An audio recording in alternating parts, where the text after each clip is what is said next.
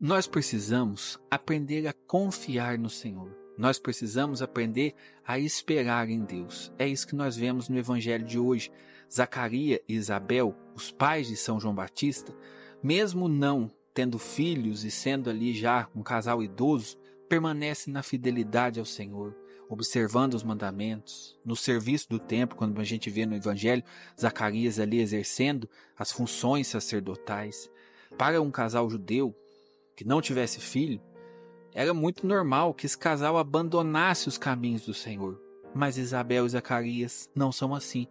Permanecem, perseveram, esperam em Deus, e essa vai ser a resposta deles para que o milagre aconteça na vida dos dois.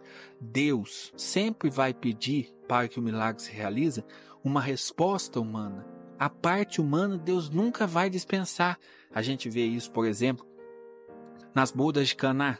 Jesus transforma a água em vinho mas os serviçais vão ter que sair ali do lugar e encher as talhas de água. O que, que é isso? É a parte humana que Deus sempre vai exigir para que o milagre aconteça. A parte humana aqui de Isabel, a parte humana de Zacarias, foi justamente perseverar, foi justamente esperar em Deus e não abandonar os caminhos de Deus. Nós estamos vivendo uma fase que a pessoa, às vezes, ela espera algo de Deus e se ela não recebe este algo, ela abandona as coisas de Deus. Ah, Deus não está resolvendo nada na minha vida.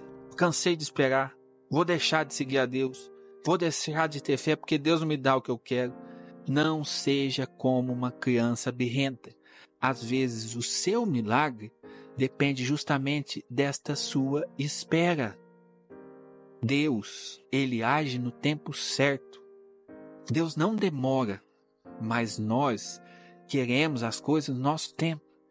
Quando nós dizemos assim, nós precisamos aprender a esperar a demora de Deus, é que para mim Deus pode demorar. Às vezes você está esperando algo para hoje e Deus não vai fazer hoje. Por quê?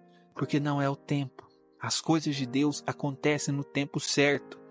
Agora, se Deus pede para você, espera, persevera, não desanima.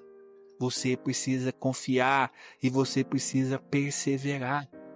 Larga desse orgulho de ser como uma criança berrenta que quer as coisas tudo na sua hora.